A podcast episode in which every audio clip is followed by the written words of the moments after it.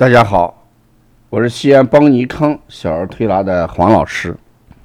下面是听黄老师讲临床的时间。今天我给大家分享的是，呃，小气道阻塞和哮喘这么一个案例。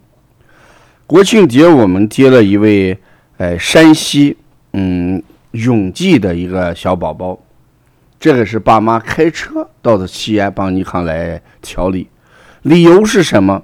就是孩子三年来一直按哮喘来治，好像效果不明显，一直咳嗽，所以经朋友推荐，他来找这个王老师给他这个推拿。我们对这个孩子的情况，呃，做了一个详细的诊断，也进行了一个专家会诊。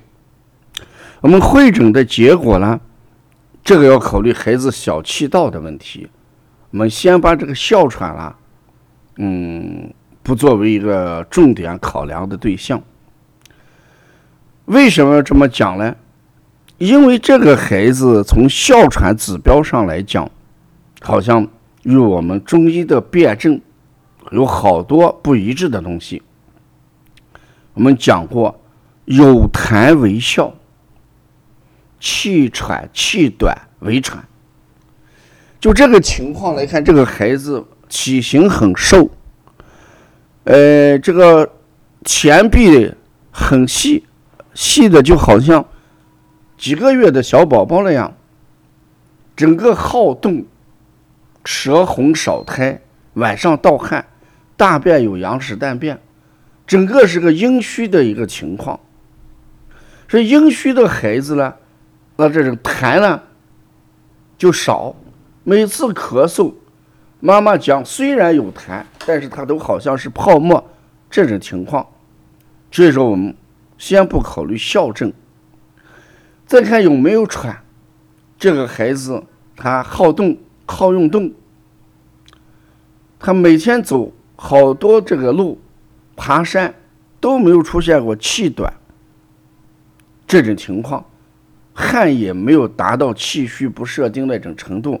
汗也正常，所以我就讲这个孩子的咳嗽，我们一定要考虑小气道的问题。说医院查了之后，这个小气道有阻塞，X 五这个密度增高，X 五这个点上的密度增高，那可见这个孩子还确实要考虑小气道的呼吸而形成的情况。那人身上的气管就分为。呃，支气管、气管，还有小气道，还有细小的一些气管。那什么叫小气道？那么它的内径小于两毫米，这样的气管，我们叫它什么？就叫小气道。如果孩子小气道阻塞，这个呃 X 五点增高的话，那呼吸也会形成什么阻滞？障碍，那它跟哮喘是有一定的区别的。哮喘我们调的时候要调痰要调气，而这个呢，主要要解决的是小气道的张力的问题。为什么会形成小气道阻塞呢？那就是小气道的弹性不好，小气道壁太薄，那壁太薄弹性不好就容易阻塞。组织，所以我们最终最终确定确定的调理思路是改善孩孩子小气道的发育，而不是治疗哮喘。虽然已经在当地医院治了三年的哮喘，一直吃哮喘的药，没有好，我想这个也是一个重要的原因。那如何来改变小气道这么一个易？阻滞小气道壁薄这种情况呢，中医上只有一点，就是什么？调气血。气血调和，人的脏腑功能、人的气管、人的肠腑，它的运动就会正常化，它阻塞的因素就会大大的什么下降。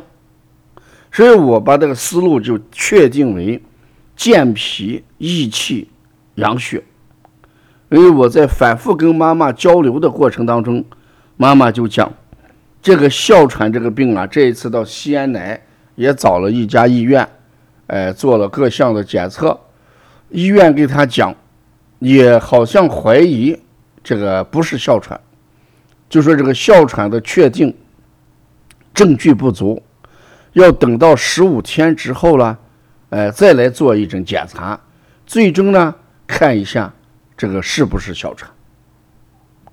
所以当妈妈把这个表述给我们讲了之后，我们几位老师也感觉到，暂时我们就按这个小气道功能的简化来治，不要先按哮喘，建议要停止服用治哮喘的一些药。所以在中医的看病啊，它一定是站在什么？一个整体的树林里边来看，而不是针对一棵树木来看。如果见木不见林，这不叫整体观念。所以，整体观念、辨证施治、整体治疗是中医治疗的一个精髓。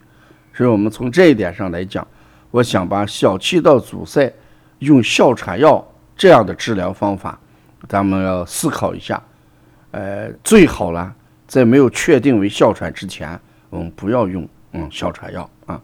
这是这个案例，就是把小气道的发育跟哮喘严格的区分开来。要了解更多的一些资讯，可以加幺七七九幺四零三三零七这个微信。谢谢大家。